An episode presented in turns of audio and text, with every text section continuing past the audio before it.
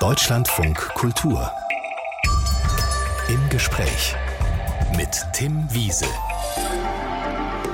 Guten Morgen. Kleines Gedankenexperiment. An was für Menschen denken Sie bei folgenden Stichwörtern?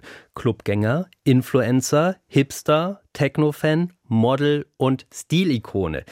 Ja, wahrscheinlich haben Sie jetzt einen jüngeren Menschen im Kopf, nicht aber unbedingt jemanden, der schon 77 Mal Geburtstag gefeiert hat, so wie mein heutiger Gast, auf den diese Stichwörter alle irgendwie passen, Günther Krabbenhöft.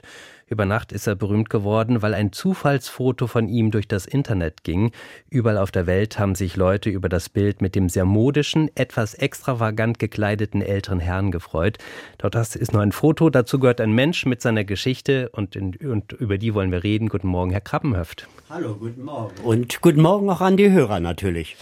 Ihre modischen Outfits nur ein kleiner Teil von Ihrer Persönlichkeit. Es gibt viele Facetten. Ich habe gesagt, darüber werden wir sprechen. Aber ich muss zugeben, selten sitze ich mit einem so gut gekleideten Menschen hier in diesem Studio. Oh. Äh, vielleicht, damit jeder einen kleinen Eindruck bekommt, können Sie sich selbst kurz beschreiben, also was Sie heute tragen. Ach so, da es etwas frischer draußen ist, ist es natürlich auch ein winddichter Tweetanzug. Und es war schon immer früher mal ein Wunsch, einen richtigen Tweetanzug aus Harry Street zu haben. Und äh, dieser äh, kleidet mich schon heute in einem schönen Karo und äh, mit einer wie würde, wie würde ich meine Schleife, eine, eine farbige Schleife, das ist so ein bisschen rostrot, ja, so ein bisschen ja, würde orange, ich das sagen. Rostrot, Und natürlich ja. der Hut, der ist auch hier auf, ja. Der ist Ihr Markenzeichen, Ja. den tragen Sie ja eigentlich Genau. immer. Bei mir hat es nun heute leider nur zum langweiligen Hoodie. Immerhin habe ich ein kleines Schweinchen draufgereicht. Wäre Ja. sowas für Sie zu langweilig oder gibt es für Sie auch so Casual Dates, wo Sie sowas auch tragen würden? Ich weiß gar nicht, äh, gibt es sowas casual irgendwie? Und äh, äh, ja, okay. Ich habe von da gehört. Nein, habe ich auch nicht. Also für mich ist der Inbegriff der Lässigkeit, wenn ich dann zu Hause bin und mich äh, ein bisschen äh, leger anziehen will, dann ist das äh, wahrscheinlich schon der Pyjama mit einem schönen Morgenmantel. Auch wenn es Abend ist, passt der Morgenmantel natürlich immer gut. Und äh, ich glaube, dann fühle ich mich immer wie so in so einem Hollywood-Film oder so. Heute auf jeden Fall stilecht gekleidet. Vielleicht reicht es ja im Laufe der Sendung auch noch zu einer kleinen Stilberatung für mich. Günther Krabbenhöft. Ein Foto von ihm. Das ist um die Welt gegangen. Es zeigt ihn damals 69 Jahre alt, lässig am Gleis einer Berliner S-Bahn-Station stehend, mit Kopfhörern im Ohr, wie immer sehr modisch gekleidet, mit Gehrock damals, Weste, Fliege, grünem Hut, hochgekrempelten Hosen, cognacfarbenen Schnürschuhen. Ein Outfit eigentlich wie aus einer Modezeitschrift. Wie ist das Bild damals entstanden? Also das, äh, ich stehe da also und ich glaube, ich hatte äh, gerade so ein Smartphone neu und war damit ein bisschen beschäftigt. Es hat natürlich diesen Lässigfaktor wahrscheinlich noch erhöht und äh, habe auf die U-Bahn gewartet und dann kam äh, jemand auf mich zu und fragte, hey, ich hätte ja so einen coolen Style, ob er ein Foto machen äh, dürfte und so. Und ich habe gesagt, oh, die U-Bahn kommt gleich. Nein, eigentlich nicht oder so. Und äh, ja, dann ist er also wieder gegangen und ich habe ihm nur so ein bisschen nachgeschaut und dachte, dass er sich äh, nicht erfrecht, da noch äh, heimlich ein Foto zu machen. Aber er kam nochmal zurück und bettelte regelrecht um dieses Foto. Na gut, ich habe ihm das denn auch gewährt und äh, dann sind wir eigentlich noch ein Stückchen gemeinsam gefahren und heute würde ich sagen, ich habe etwas versäumt, nämlich mir dann doch seine Adresse geben zu lassen. Er hat mir versprochen, er war ein, ein Tourist aus Schottland und äh, wollte das Foto also nur für sich haben. Das war mir wichtig. So und dann war das wieder aus dem Gedächtnis verschwunden, diese Episode, diese Begegnung. Und dann sind wir also bin ich dann äh, unterwegs gewesen, ein paar Wochen später. Und dann erreichte mich äh, von einer Freundin diese Nachricht, hey, weißt du, was im Netz los ist? Da in, die war gerade in, in, in London und man debattierte da auf irgendeinem Kanal, wer dieser Mann ist, der 105 Jahre alt ist, irgendwie in den angesagtesten Unverschämt, Clubs. 105. Ja, ja habe ich auch gesagt, wow, äh, ich meine, wenn man 105 Jahre äh, alt ist und dann noch so gut drauf, dann ist das ja wirklich auch doch äh, ein dickes Fund, ne? Und äh, ja, und äh, dann war das also, die Leute haben darüber diskutiert, dieser Mann kleidet sich besser als irgendwie wurden da Geschichten dann wahrscheinlich auch zusammengebaut. Ich weiß nicht, äh, was dahinter steckte. Jedenfalls hat das so also einen Hype entfacht, der unglaublich war. Dieser Hype, also das Bild war ja wirklich ja. tatsächlich überall, ist zigmal geteilt worden, bis hin nach Japan, glaube ich. Ja. Ähm, Konnten Sie das nachvollziehen, was Sie da für einen Nerv getroffen haben? Nein, zu der Zeit war ich ja auch überhaupt noch nicht so in, im Netz oder so unterwegs. Ich hatte keinen Computer oder so und das Smartphone war neu und da kannte ich auch noch nicht alle Möglichkeiten äh, der Anwendung. Und äh, ja, es, es wunder, hat mich dann sehr bald gewundert, was wie, wie, wie das alles entsteht, ohne dass ich da einen Plan hatte oder einfach weil es geschehen ist, äh, so eine Dynamik entwickelt hat, die mich wirklich auch manchmal sprachlos gemacht hat. Ja. Was ist denn alles entstanden? Also was hat sich durch das Bild für Sie verändert? Also äh, ich, ich bin dann also äh, zu Freunden noch gefahren, das stand gerade an, äh, die auf Mallorca lebten und habe dort ein paar Tage verbracht. Und irgendwann äh, hat äh, ein äh, hat mich eine Mail erreicht von von einem Fotografen und hat gesagt hier ich äh, habe hier eine Nachricht äh, vielleicht äh, meldest du dich mal. Und äh, das äh, war eine eine japanische Gesell, also Modefirma, die mich händeringend suchte, wie sich nachher herausstellte, lief die in meinem Kiez, wo ich lebte, also in Kreuzberg, mhm. lief die mit einem Foto von mir rum Ach. und sagt, kennen Sie diesen Mann, wir suchen den und so. Und dann wirklich, es war unglaublich, was sich da entwickelt hat. Und dann bin ich also zurückgekommen und äh, dann ging das los. Dann haben die eine Modestrecke mit mir gemacht, aber lustigerweise nicht. Das war für einen Katalog, der in Japan sehr erfolgreich war, ein Modekatalog, aber nicht äh, mit äh, den ihren Sachen, sondern die wollten mich haben mit meinen eigenen Sachen. Und nun bin ich in diesem Katalog gewesen, auch äh, mit fünf Seiten. Und äh, das wurde also ziemlich groß aufgezogen. Und dann ging das eigentlich Schlag auf Schlag. Mittlerweile gibt es ein Buch, was Sie geschrieben haben. Das heißt, sei einfach du. Da kommen wir auch gleich noch drauf. Natürlich Auftritte, Fotostrecken, Modeln. Und ähm, Sie machen sowieso einige Sachen. Also das hat ja gar nichts auch damit zu tun, dass es dieses Foto gab. Sie haben ja, waren ja vorher schon immer auch ein modischer Mensch und machen auch einige Sachen, die man jetzt vielleicht nicht einem 77-Jährigen zutrauen würde. Sie gehen zum Beispiel regelmäßig in Berlin ins Berghain, diesen berühmten Techno-Club und auch in andere Clubs. Müssen ja nicht nur fürs Berghain Werbung machen. Wie, ja. haben Sie, wie haben Sie Techno für sich entdeckt? Ja, also ich, ich habe mich, also irgendwie ist das ja nur folgerichtig gewesen. Ich meine, Techno habe ich natürlich auch diese Musik gehört, aber äh, also wenn es ums Tanzen ging und wenn die Love Parade war und was, aber das war nicht so ein Ding, wo ich da auch äh, hingegangen bin schon. Und äh, ich kannte vom Hören sagen, das äh, Berghain auch.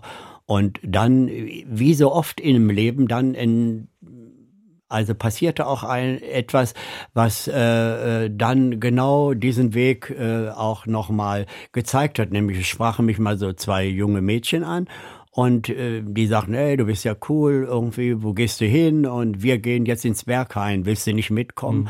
Und in dieser Sekunde habe ich gedacht, ey, das andere kann ich absagen irgendwie. Und das ist jetzt die Gelegenheit. Und dann habe ich Ja gesagt, haben mich mitgenommen und das war so ein magisches Erweckungserlebnis. Diese beiden wunderbaren Mädchen, die haben mich irgendwie da so durchgeführt, haben mir alles gezeigt, haben mich ihren Freunden vorgestellt. Und naja, das Ergebnis war, dass ich dann da acht Stunden gewesen bin und äh, eigentlich total äh, irgendwie weiß ich was, überreizt und, und äh, wirklich wunderbar äh, leicht doch äh, den Heimweg angetreten habe. Und ich fühlte mich wirklich, das, so kann ich das immer sagen, wie ein Luftkissenboot. Ich bin also nach Hause geschwebt und habe gedacht, wow, wie geil war das denn? Und dann habe ich mich dran erinnert, wenn ich früher meiner Tochter immer gesagt hat, ey, kannst du mal die Bässe rausnehmen, das ist so laut, mir fliegt ja alles um die Ohren und so. Und da habe ich zum ersten Mal gemerkt, hey, das muss so richtig knattern und knallen und dass du wirklich so richtig in diese Ekstase mit diesen vielen anderen Menschen kommst. Ja, das war das Erlebnis und von dem Moment an war ich eben halt angefixt, ja. Und jetzt gehen Sie ja regelmäßig, sonntags meistens. Also wir müssen uns das nicht so vorstellen, dass Sie immer nachts da unterwegs Nein, sind, sondern. Das ist ja sehr bequem. Das ist ja Senioren äh, äh, kompatibel und tauglich, irgendwie diese Zeiten. Also dann geht man da morgens er, äh, frisch und er, äh, voller Tatendrang dahin, während die anderen, die schon durchgemacht haben, irgendwie dann die jungen Leute wie ein Schluck Wasser dann schon mal äh, dann an der äh, Reling stehen und äh, ja äh, sehr müde aussehen aussehen. Und ich als älterer Herr komme da an mit ganz viel Energie. Ne? Wie, wie reagieren die dann auf Sie? Weil nicht jeder kennt Sie ja auch. Da sind ja auch viele internationale Touristen, wenn Sie da frisch ja. einreiten ins Berghain. Naja, ich meine, ich gehe da ja auch so hin, wie ich mich sonst immer kleide. Ja, das ist, also anders kann ich mir das auch nicht äh, vorstellen. Ich bin so, wie ich bin und dann will ich auch im Berghain nicht irgendwie mich da anbiedern und so denken, ich, ich müsste auch einen gewissen Dresscode irgendwie äh, äh, machen, äh, der irgendwie mich auch gleich macht mit denen. Nein, ich bin so, wie ich bin und tanze mit Hut und Fliege und wirklich, und wenn man dann fragt, ist ja nicht warm und so, dann gucke ich die jungen Leute halb äh, irgendwie nackt an und sage, ist dir heiß? Ja, mir ist heiß. Sag ich, mir auch. Ja, also es ist eigentlich egal. Und die Türsteher, die winken sie einfach vorbei? Naja, nicht, ja, ich komme, natürlich komme ich rein und äh, das ist nicht die Frage und für irgendetwas muss ja alt sein, auch gut sein, dass ich vielleicht nicht in der Schlange stehen muss, aber ansonsten möchte ich bitte keine Sonderbehandlung, aber diese Tatsache vielleicht nicht eine zwei Stunden anstehen zu müssen, ist natürlich schon ein großes Geschenk. Darüber freue ich mich sehr, ja. Und Geschenk ist ja auch tatsächlich diese Begegnung. Und Sie haben ja gerade erzählt, was daraus erwachsen ist. Nun hat das natürlich oft auch mit inneren Blockaden zu tun. Also ich glaube, nicht viele in ihrem Alter würden sich trauen, ins Berghain zum Beispiel zu gehen oder irgendwas anderes zu machen, was vielleicht nicht altersgemäß ist, wo das immer so gesagt ja. wird. Ne? Wie überwindet man solche Blockaden? Also warum ist Ihnen das egal?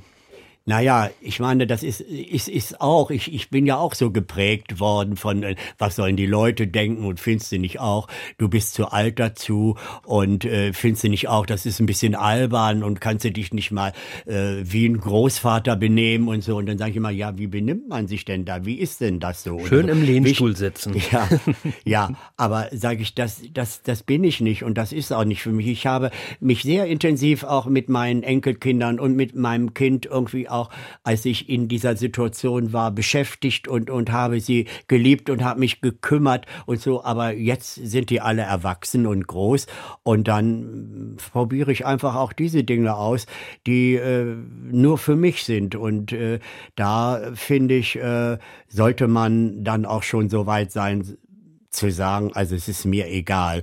Und ich finde, je älter ich werde, umso mehr traue ich mich auch, weil ich denke, ich will doch nicht irgendwie was nicht machen, nur weil es irgendwie man es nicht macht. tut oder so oder nicht altersgemäß ist, ja. Und wenn andere Leute so Grenzen für mich setzen, also das akzeptiere ich einfach nicht mehr. Mein Gast ist äh, Günther Grappenhöft, inspiriert heute andere Menschen dazu, authentisch zu sein, das Leben so zu führen, wie es am besten eigentlich zu einem passt. Aber ihm ist das selbst nicht unbedingt in den Schoß gefallen. Die Angst vor Ablehnung war lange sein Begleiter, besonders in seiner Kindheit und seiner Jugend. Woher kam denn diese Angst eigentlich?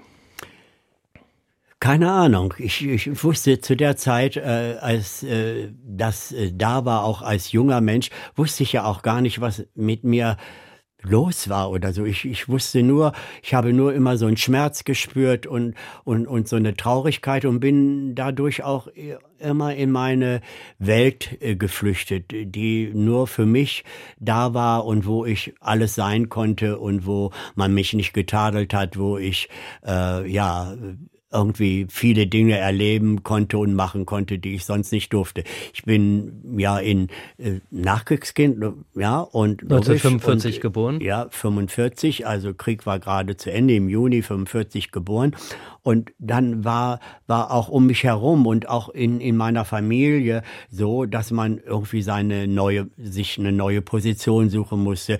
Äh, die Kriegstraumata wurden noch verarbeitet. Ähm, die Leute haben ums Überleben gekämpft, auch meine Eltern.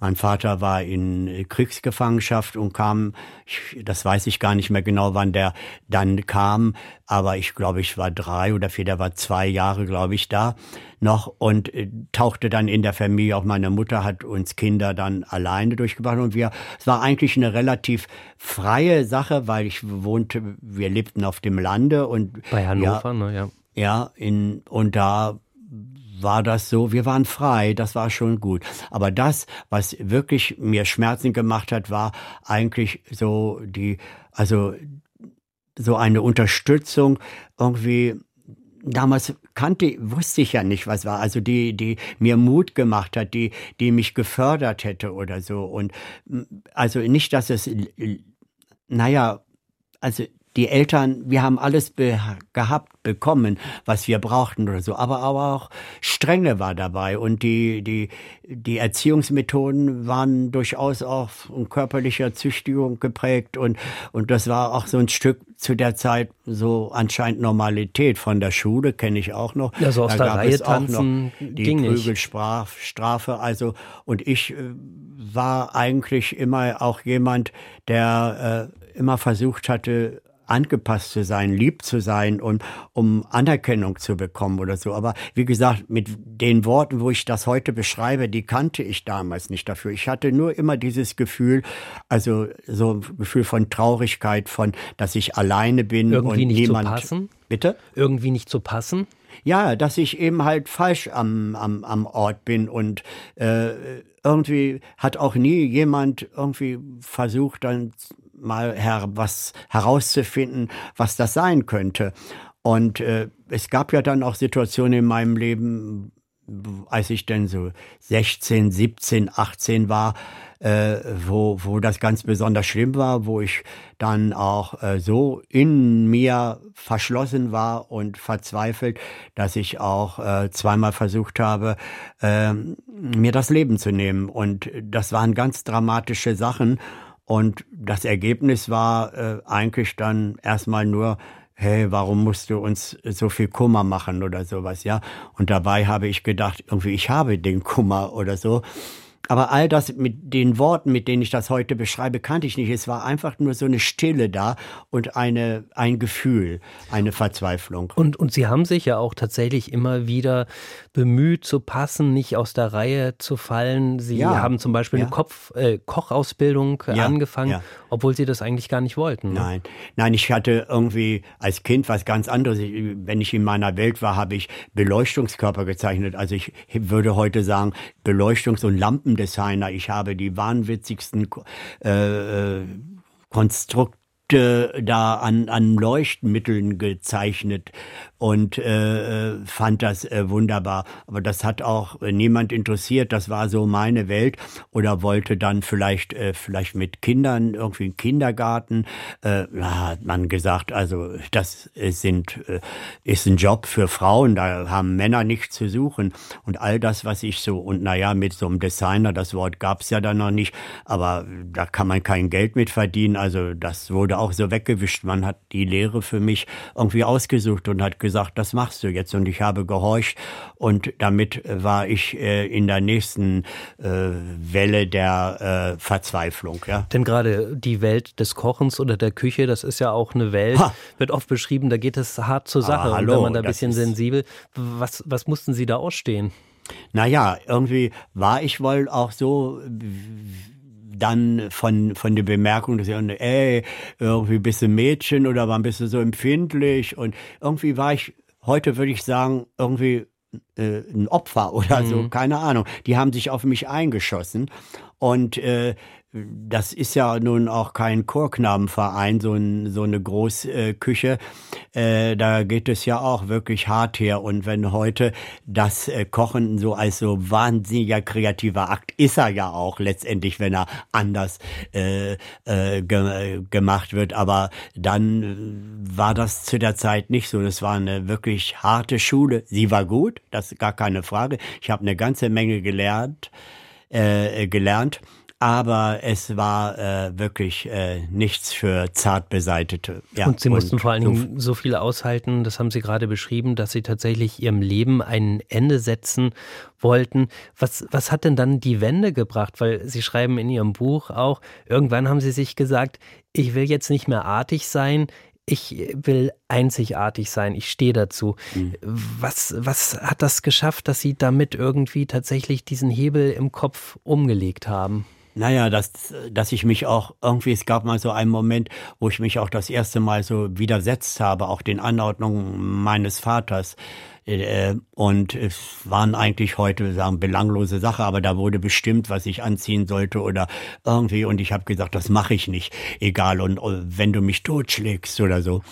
Und äh, ich habe am ganzen Leib gezittert, irgendwie, dass ich überhaupt diesen Widerstand aufgebracht hatte, aber ich war wild entschlossen. Geholfen hat mir später nach, äh, nach meinen Selbstmordversuchen, dass ich Menschen begegnet bin, die an mich geglaubt haben, die, die all das mir gesagt haben und die all mich so gesehen haben, wie ich mir das immer gewünscht habe, dass, dass einer tut, der sagt, du kannst das, du bist einzigartig und äh, mich äh, dabei unterstützt habe in, in dieser Stärkung meines Selbstwertgefühles. Und ich bin in eine ganz andere Welt reingekommen. Das hat alles gebracht. Ich habe irgendwie dann bin in diese äh, Kinos gegangen und habe mir alte Filme angeschaut. Ich habe äh, die die zu der Zeit war dann äh, auch diese ganze französische Filmkultur. Ich habe wirklich alles aufgesungen. Ich bin ins Theater gegangen. Alles so selbst durch Anregung von den Freunden und habe eine Welt für mich entdeckt, die ich vor nie gekannt habe. Und Sie sind sogar, in Hannover war das damals noch, auf dem Kröpke, also wer Hannover kennt, das ist der zentrale Platz im Prinzip, ja. mit dem Minirock unterwegs gewesen. Ja, das war so ein Mätzchen. Ich weiß gar nicht mehr, ob es da überhaupt mal so, so einen Hinweis noch drüber gibt, dass es mal so war. Das war tatsächlich so.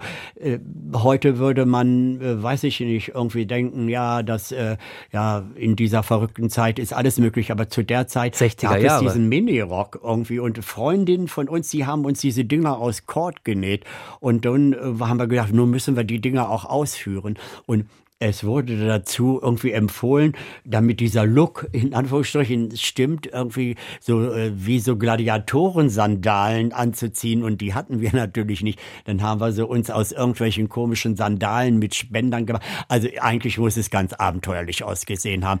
Aber wir sind auf die Straße gegangen. Und Sie haben ich, die Blicke ausgehalten dann. Ich habe das ausgehalten, aber mir war irgendwie, ich, ich kann jetzt noch dieses Gefühl abrufen, irgendwie, wie mein Herz klopfte und irgendwie, äh, es war auch ziemlich frisch, es war April und wir hatten nackte Beine und so irgendwie war das nicht so lustig. Aber ich habe es durchgehalten und irgendwie äh, war es dann auch ein, ein tolles Gefühl zu sagen, hey, ich habe mich was getraut. Die haben zwar alle dumm geguckt und äh, ja, es war so eine Mutprobe und da habe festgestellt, da passiert ja eigentlich nicht viel. Die Leute gucken zwar, aber ich habe mich getraut, ja.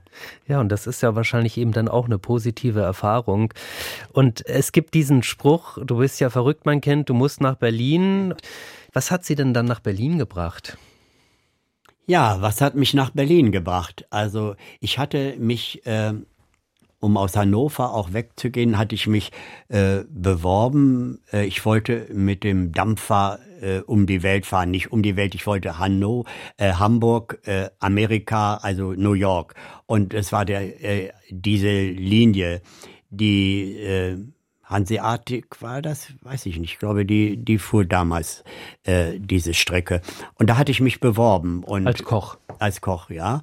Schiffskoch. Und dann äh, war das aber, die war ein bisschen spät dran, das lief schon, ist schon gelaufen, die, die Einstellung der Leute und so. Sie haben meine Unterlagen da behalten und haben gesagt, im Herbst geht es nochmal wieder los und so. Da sind sie dann vorgesehen, aber jetzt derzeit nicht. Und dann habe ich gesagt, okay, was mache ich denn? Hatte auch so eine drohende irgendwie Einberufung im Hinterkopf, was noch nicht passiert ist, aber ich war dran, dass ich da äh, äh, bald mit rechnen musste.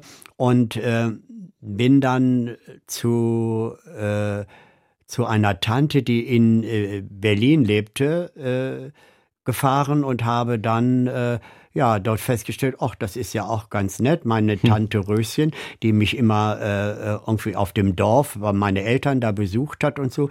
Und das, das war auch schon so, so, so eine richtige Berlinerin, so eine Großstadtpflanze. Und Tante Röschen kam immer mit geschminkten roten Lippen zu uns aufs Dorf in unseren Schrebergarten.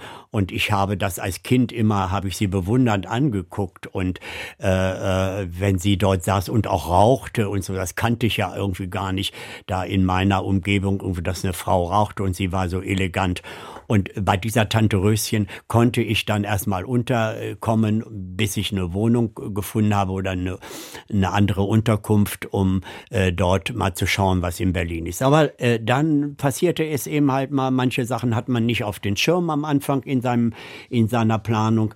Dann habe ich mich, äh, als ich die erste kleine Wohnung gekriegt habe, äh, auch in dem Haus eine Frau kennengelernt, äh, meine spätere Ehefrau dann Heidi. Und wahrscheinlich und, hat sich ja auch nochmal eine ganz andere Welt aufgetan, ja, oder? Ich meine, der, der Kontrast zu Hannover hallo, war ja wahrscheinlich. Aber hallo, ja, und dann hat man natürlich ganz schnell mitgekriegt, dass Berlin äh, äh, nie äh, geschlossen war, dass das keine Sperrstunde gab und dass es eine Vielfalt von Läden und äh, Kneipen und äh, Möglichkeiten gibt, irgendwie auch äh, die Nacht zum Tage zu machen. Und das ist natürlich dann auch schwierig gewesen, das kompatibel zu machen mit dem eigentlichen ja, Gelderwerb. Also ich musste natürlich arbeiten, aber ich glaube, wie so viele andere hat man das dann irgendwie so miteinander verknüpfen Sie können. Sie haben ja auch weiter als Koch gearbeitet. Ja. Warum eigentlich?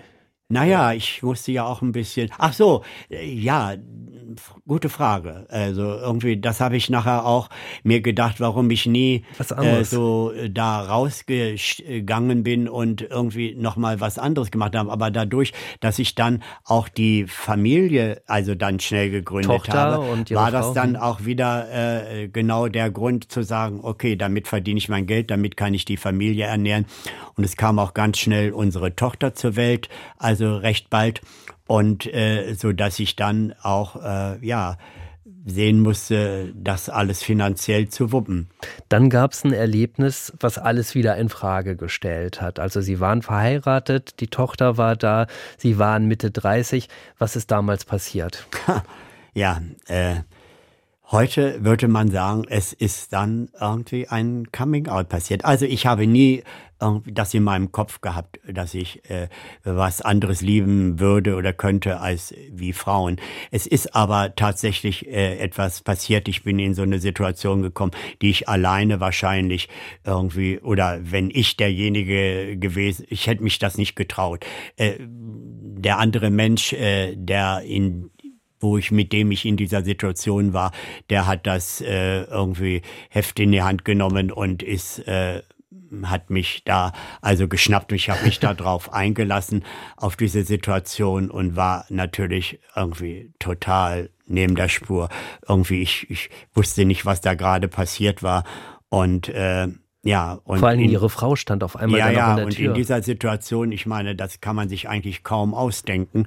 Irgendwie steht dann auch, meine Frau war gerade, es ist in diesem Moment gewesen, wo meine Frau äh, verreist war, zu einer Freundin gefahren und äh, später sagte sie mir, sie hätte irgendwie so ein komisches Gefühl gehabt und wäre früher nach Hause gekommen. Jedenfalls bin ich in Flagranti erwischt worden und äh, wusste selber nicht. Und ich habe gedacht, oh mein Gott, äh, es tut sich der Boden unter meinen Füßen auf und irgendwie, was hast du da gemacht? Und es war eine sehr, sehr, sehr, sehr schwierige Zeit für uns alle und äh, für die Frau, für die Familie. Und ich kann immer nur, und das sage ich jetzt auch mal so irgendwie meiner Frau danken, mit wie viel wirklich äh, ja, Haltung sie das Ganze und mit, mit wie viel Zuwendung dann doch noch sie das Ganze äh, auch aufgenommen hat und mir dann auch in so manchen Sachen beiseite gestanden hat. Und so, da, das äh, kann ich gar nicht oft genug äh, sagen und mich bedanken. Also das war also nochmal ein großer Einschnitt, äh, der da in meinem Leben passierte, der mich total aus der Bahn geworfen hat weil das war irgendwie überhaupt nicht vorgesehen. Es war nie eine Sehnsucht bis dato gewesen. Aber ich musste mich dieser Auseinandersetzung stellen. Sind Sie dann nicht auch erstmal erstmal dagegen angegangen, weil äh, Ja, ich wollte, ich habe lange dann immer noch so so Affären gehabt mit Frauen, weil ich das auch nicht wusste. Dann irgendwie, ich, ich habe irgendwie habe ich mich dagegen gewehrt, dass mhm. es so ist, wie es äh, schien. Und äh, äh dann ja ging das aber nach und nach, dass ich äh, mich damit auseinandergesetzt habe. Bin dann auch äh, in eine in einen Verein gekommen, also die war so eine Selbsthilfegruppe von schwulen Vätern und äh, an die habe ich mich dann gewandt und habe das mit den Menschen, die da schon waren, irgendwie habe ich das äh, darüber gesprochen und habe dann zum ersten Mal gemerkt, dass ich da gar nicht alleine war mit diesem mit in diesem mit dieser Situation. Ihre Tochter war nämlich dann bei Ihnen, ist ja. bei Ihnen groß mhm. geworden, mhm. hat sich dafür entschieden. Wie war das denn dann damals? Gab es da Schwierigkeiten, mit denen Sie zu kämpfen hatten oder Ihre Tochter zu kämpfen hatten, weil hatte, weil dann gesagt wurde, ja, das ist die mit dem schwulen Vater, das ist alles bisschen merkwürdig? Also ich bin überhaupt auch dankbar, dass meine Frau da auch keine Schwierigkeiten gemacht hat. Meine Tochter hat sich das gewünscht so und äh, auch die damals, die damalige Mutter meiner Frau, die hat gesagt, was, du gibst das dahin zu den Schwulen und so. Und das sind auch so Sachen, wo ich immer irgendwie grenzenlos, äh, endlos dankbar bin, äh, dass sie gesagt hat, du, wenn du da irgendetwas sagst oder irgendwo damit hingehst an eine Stelle, äh, an, an die Öffentlichkeit oder so, dann bist du mal meine Mutter gewesen oder so. Die hat das unterstützt. Und wir haben ja da auch eigentlich nur diesen Ort ausgesucht, wo unsere Tochter sein sollte. Das war ich dann eben halt. Mhm. Meine Frau hat noch studiert dann in der Zwischenzeit und die war eben halt auch eingebunden und hat das einfach auch unterstützt. Und das fand ich wunderbar. Natürlich äh, war das so, dass äh, ich nun plötzlich neben meinem Beruf nun auch, was Millionen Frauen selbstverständlich machen und von denen irgendwie so selbstverständlich erwartet wird. Ich habe nun auch versucht, Vater und Mutter zu sein. Irgendwann, wie viele andere auch, bin ich erschöpft gewesen, konnte mich, habe mich dann auf den Vater konzentriert mhm. und äh, dann war das eigentlich auch eine wunderbare Sache. Und meine Tochter wurde von dem Moment an wirklich die größte Kämpferin gegen Homophobie oder sowas. Und alle sind sie aus ihrem Freundeskreis rausgeflogen, wenn die irgendwas äh, gegen Schwule gesagt haben oder so. Und äh, also das äh, war irgendwie eigentlich auch wieder ein ein positive Erkenntnis irgendwie, dass äh, wenn man zu all diesen Dingen steht und jetzt in diesem Fall auch meine Tochter, die gesagt hat, äh, äh, wenn ihr da Schwierigkeiten habt, dann habt ihr bei mir auch nichts zu suchen oder so. Günther, war aber auch kaum, ja. Günter Krabbenhöft. Sie mussten dann auch Anfang der 80er Jahre miterleben, wie auf einmal die AIDS-Krise über die schwule Community hereingebrochen ist. Sie haben sich damals sehr engagiert, unter anderem auch in der Sterbebegleitung von Erkrankten. Wie kam es dazu? Wie, wie kam das dazu? Also ich habe einfach gefühlt, ich, ich müsste auch äh, da mithelfen, ich müsste auch was tun, ich müsste mich mit diesen Dingen auseinandersetzen.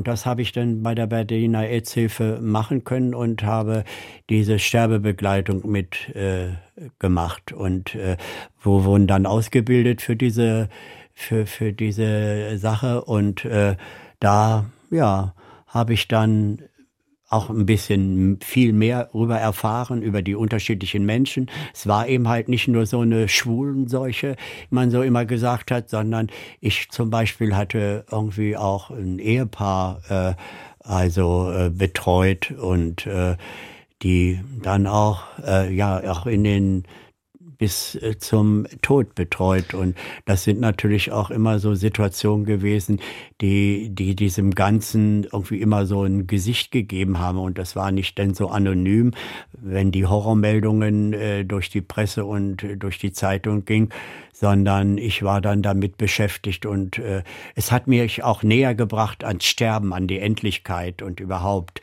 äh, in, in dieser Situation, wie ich, wie das Leben immer auf dünnem Eis stattfindet und alles ganz schnell vorbei sein kann. Sie haben gerade gesagt, Sie haben damals auch so eine Art Ausbildung da bekommen, um eben zu wissen, wie man dann mit den Kranken oder den Sterbenden umgeht. Damals, man muss das ja noch mal ein bisschen in die Zeit setzen, gab es ja noch sehr wenig Wissen mhm. über die Krankheit. Es mhm. gab keine Therapien, man musste wenig zu den Übertragungswegen. Ja. Und es gab viele Berührungsängste. Ja. Also Menschen wurden ja tatsächlich ja. furchtbar behandelt. Erkrankte. Warum hatten Sie diese Berührungsängste nicht? Naja, wir haben darüber äh, geredet natürlich, dass, da, da wusste man auch wirklich noch nicht so viel, wenn je nachdem, wie wir zusammen sind, äh, in, in welche Tätigkeiten und wo wir drauf achten sollten und so. Nein, ich, ich habe nicht diese, diese Ängste gehabt. Das damals nicht, auch in dieser Situation nicht und ich habe auch äh, so später jetzt, so ganz aktuell, so zu den Corona-Zeiten mhm. auch nicht diese Angst gehabt, äh, irgendwie mir könnte was passieren. Und wenn ich gedacht habe, wenn mir was passiert, passiert, dann wird sich auch irgendwie dann das so entwickeln, wie es sich entwickeln soll. Also aus lauter Angst heraus habe ich etwas nie nicht gemacht, ja. Oder so. Sie haben ja gerade gesagt, Sie haben auch irgendwie dann angefangen, über die Endlichkeit nachzudenken. Zu welchem Ergebnis sind Sie denn da gekommen? Ja, äh, also diese Endlichkeit und, und das bringe ich auch immer in, äh, in Zusammenhang, wenn die Leute mir sagen, hey, war ein bisschen immer so gut drauf und du guckst so positiv drauf und so. Dann habe ich gesagt, eigentlich, wenn man seine Endlichkeit erstmal so richtig begreift und sie es auch sieht, dann kann man eigentlich nur jeden Tag, den man auf dieser Welt ist, eigentlich mit Freude und mit äh, Lebenslust und, und mit guten Dingen füllen, ja. Auch wenn irgendwie ein immer so Widrigkeiten um die Ohren gehauen werden im, im Leben oder so, dann immer wieder draufschauen auf die schönen Dinge letztendlich. Und dabei klammere ich ja nicht irgendwie die unangenehmen Dinge aus, mit denen setze ich mich ja auch auseinander. Aber ich gebe ihnen nicht diesen endlosen Raum in meinen Gedanken. Ja? Diese Endlichkeit, also Sie haben sich ja auch so weit damit auseinandergesetzt, dass Sie tatsächlich sogar zusammen mit Freunden bereits eine Grabstätte sich gekauft haben. Wie ist es denn dazu gekommen? Was ist das für eine Grabstätte? Ja, das ist unsere berühmte Urnen-WG. Ja, das, das ist auch entstanden bei einer äh, durchstanzen, äh, ich glaube, das war damals so ein später Abend, ja, auch in, in einem Club und äh, da habe ich jemanden kennengelernt, der betreut historische Gräber. Und äh, ja, und dann irgendwann hat er gesagt, hey, wenn du mal Lust hast, ich zeig dir mal die Mausoleen und irgendwie kann ich dir die Geschichten dazu erzählen und so. Und da ich sowieso auch schon so ein Febel immer für Friedhöfe hatte, auch als Kind habe ich oft meine Wurstbrote und meine Bücher auf dem Friedhof gelesen, habe mich dort irgendwie auf eine Bank gesetzt, fand ich immer ein sehr inspirierender Ort. Äh, und dann habe ich dann also irgendwie diese Begehung gemacht und am Ende dieser Begehung irgendwie hatte ich dann Grab, weil einige Gräber konnte man, wo alles schon abgelaufen war, die Belegen, konnte man irgendwie so die Patenschaften für übernehmen. Man musste sie restaurieren lassen und dann konnte man sich später dort äh, beisetzen lassen. Und irgendwann, als ich das dann irgendwie alles klar gemacht hatte, stellte ich fest, oh Gott, das ist ja nicht nur für mich, da können ja sechs Leute Viel drauf. Platz. Und dann habe ich das den Freunden erzählt und meiner Ex-Frau. Und dann hatten wir im Handumdrehen diese Urnenwiki. Und, und Sie haben Probeliegen sogar veranstaltet ja, mit Champagner. als dann alles saniert war und so, dann haben wir eine Flasche Champagner mitgenommen und haben Probeliegen gemacht. Irgendwie die Urnen waren und die anderen waren die Särge. Also es ging irgendwie vier Urnen und zwei, äh, zwei Särge. Und dann fanden wir irgendwie, das war wirklich ein sehr berührender Moment, als wir da oben dann äh, standen und äh, uns umgeschaut haben und haben gesagt, eigentlich ein schöner, friedlicher Platz unter schönem Baum. Und wenn man da hinten hinguckt, dann ist da äh, äh, das Berghain oder so und auf der anderen Seite ist ein Café oder da hinten hört man noch die S-Bahn. Und äh, habe ich gesagt, ist ja total lebendig und hier kann man, glaube ich, äh, lange liegen. Ja. In der Urnenwiege. Ja, in der Hoffnung, da zieht natürlich so schnell möglichst keiner ein. Nee. Das ist natürlich die Voraussetzung. Und, ja. und wir haben ja auch schon ein Gefühl dafür bekommen, Sie haben äh, viele Freunde, gehen auch immer wieder neu auf Leute zu, sind offen. Im Alter ist ja sonst Einsamkeit oft auch ein Thema. Was raten Sie denn anderen älteren Menschen, denen es vielleicht nicht so leicht fällt, auf andere zuzugehen? Ja, das äh, wäre vielleicht ein Tipp, vielleicht diesen, diesen Rucksack, den man bei sich hat, immer, dem, mit dem man durchs Leben geht, den füllt man einfach nur ein bisschen mit guter Laune, mit einem Lächeln und dann verteilt man das großzügig unter die Leute, schickt ihnen ein Lächeln hin und dann wird man sich wundern, wie viel da zurückkommt. Aber es ist natürlich auch schwierig, ich meine, manche haben auch mit Krankheiten zu tun oder sowas, dann immer gut gelaunt zu sein. Ne? Ja, ich meine, man darf ja auch mal jammern, darum geht es ja auch gar nicht, ja, aber und genau wie vorhin ich auch schon sagte, das darf nicht diesen endlosen Raum einnehmen und so. Und ich habe mir auch geschworen in meinem Leben, sollten noch einige Einschränkungen, sollten, wenn die dazukommen, dass ich mich immer darauf konzentriere, das, was ich noch kann und nicht auf das, was ich nicht mehr kann. Und so, das ist für mich also das äh, Gesetz dann. Und äh, ja, da schaue ich mal, äh, wie sich das umsetzen lässt, ja. Und was man immer noch kann, äh, zumindest Sie, Ja. also Sie gehen Ja. in die Clubs, das muss ja nicht vielleicht jede, jeder gleich Nö. nachmachen, aber Ja. sich zum Beispiel, was Sie auch gern mal machen, auf eine Schaukel sitzen. Ja, das sowieso. Und ich finde, ich kann das nur jedem empfehlen, diese Impulse nicht irgendwie dadurch zu stoppen, indem man sagt, äh, wenn die Leute gucken und die denken, ich habe nicht alle Latten am Zaun oder so, sondern dann auf die Schaukel gehen. Und ich schwöre euch, alle Zuhörer und Zuhörerinnen, wenn ihr auf dieser Schaukel sitzt, dann ist dieses Gefühl, wenn die Schaukel nach oben geht und dann wieder nach unten im Bauch, genauso ein geiles Gefühl wie mit sieben oder mit 77. Versucht es mal. Und hier vor dem Funkhaus steht übrigens eine Schaukel. Einladung, vielleicht schaukeln wir gleich nach der Sendung noch ein bisschen zusammen. Günther Krabbenhöft, vielen Dank für das Gespräch heute Vormittag. Gerne, es hat mir großen Spaß gemacht. Vielen Dank. Deutschlandfunk Kultur. Im Gespräch. Überall, wo es Podcasts gibt. Und in der DLF Audiothek.